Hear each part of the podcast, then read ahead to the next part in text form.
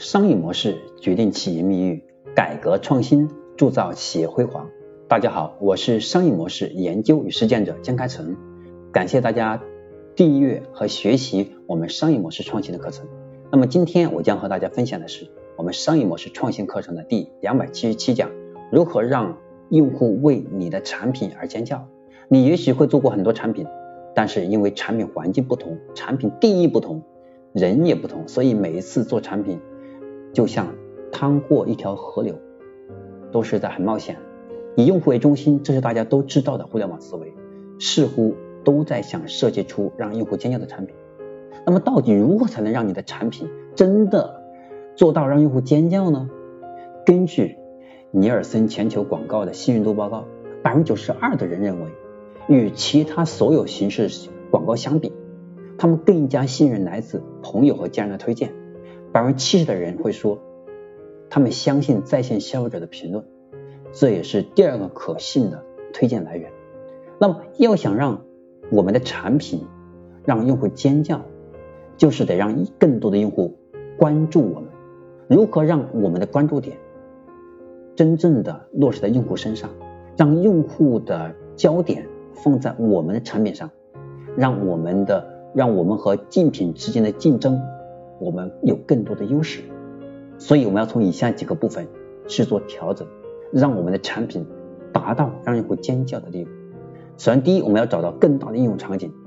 我们的目的不是成为最优秀的、最优秀的技术开发，而是想找到一个更好的应用场景，来帮助用户告诉他应该如何去实现他向往的地方，让他如何去提升体验。让他可以过他更好的生活，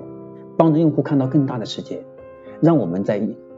给用户设计的场景里面，让用户可以感觉到自己最优秀的一面，让自己可以在使用产品的时候呢，感受到产品给他带来的快乐。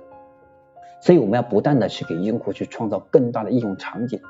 就像我们以 Rose Only 这个品牌为例，那么 Rose Only 它是卖玫瑰花的，那为什么它的花卖的那么贵？但是还要预定才能买得到。很大的原因是因为 Rose Only 它的应用场景不是简单的卖花，而是以爱为中心，是证明爱。所以它起了一个主题叫一生只爱一个人，一个账户只能购买，只能给一个人去购买花，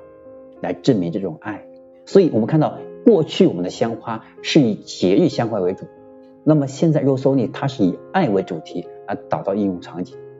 所以我们看到一个产品。它的应用场景和我们体现的价值点，就可以给用户不同的感受。所以，当我们收到，如果是一个女性会收到肉搜里这个花，那就证明你的另外一半对你是会有一种很爱这种成就感，因为这个花这个品牌给我们传递的共同的认知就是爱的唯一，唯一的爱。所以这种应用场景，它就超出了我们过去的花放在家里插花，或者过节的时候给人家送花，它的意义就不同。所以本质上它的应用场景升级了，从物质层面升级为精神层面了，所以它就会让用户可能会尖叫。第二就是要关注用户体验升级的部分。前些年我们提到用户体验的部分，我们更加偏向于关注用户在产品使用过程中的交互和视觉体验。而现在我们要学会关注他们完整的生活工作环境，而不仅仅是使用产品时的场景。那么用户的使用场景当然很重要，但是我们也不希望用户在使用我们产品的时候，因为产品糟糕的设计或者是有些不足的地方，让用户对我们产生了不满，进而体验度下降，对吧？这是第二个部分。所以呢，我们在关注用户体验之后，我们要关注的。一定是产品维度之外的一个部分。我们尽可能给用户在心里面有一些遐想或者包容我们犯错的一个部分。第三个是协会，要是打造一条合理的用户的成长曲线。如果我们想去借助我们的产品作为工具来帮助用户成长的话，那么用户成长的曲线其实分为两条，一条是工具学习曲线，另外一条是用户在这个应用场景中进步的曲线。如果产品更加轻巧易于掌握，那我们就只需集中精力应用，我们集中精力在应用场景曲线的部分帮助用户。但如果工具非常复杂，其学习曲线漫长而曲折，则需要同时考虑用户在这两条线上的进度。所以我们的核心目标是让用户在应用场景曲线中去打造更加卓越的成果。因此，我们需要是让工具学习曲线足够容易，让应用曲线足够高。也就是我们的学习曲线是让我们的是是让用户因为我们的门槛很低，使用起来容易，感受我们的使用价值。而应用场景里面的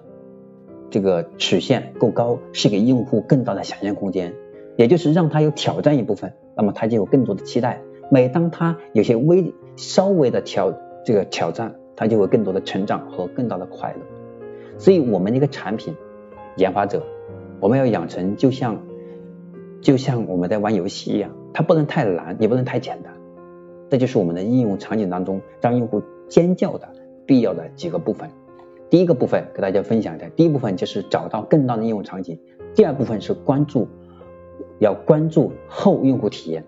第三是要学会去打造一条合理的用户成长曲线，让用户看到他的成长，看到他的变化。那么他能够感知到他自己变化了，他就会觉得这是我们产品带来的价值。其实我们只是用产品引导，让他引导他，让他意识到他自己是很厉害的，他自己很优秀的，只是他不知道，对吧？所以这是我们要想去打造出让用户尖叫的产品，我们就要从这几个维度去思考。好，今天我要为大家分享的如何让用户为你的产品尖叫，其中的三个要素，希望大家能够应用好。帮助我们更好的是提升我们的产品竞争力，更好的去获取用户的心智认可度，让我们的用户心智的地位更高，我们的竞争力就会更强。我们在市场竞争上，我们就真正的做到所向披靡。好了，我是商业模式研究与实践者江开成，今天我要分享的第两百七十七讲就到这里。那么下一讲第两百七十八讲，我将和大家分享的是短视频。如何提升吸金能力？我们都知道，现在人是视觉动物啊，最关注的首先是我们的标题能吸引他感兴趣，然后才会看到内容。在今天短视频如此如此之火，而且现在大家都是知道用短视频和直播导的 IP，那到底如何先通过我们的吸金力来让我们获得用户的关注，这是个很重要的点。那到底如何做呢？这是我们下一讲的内容。那么今天就到这里，我们下一讲再见。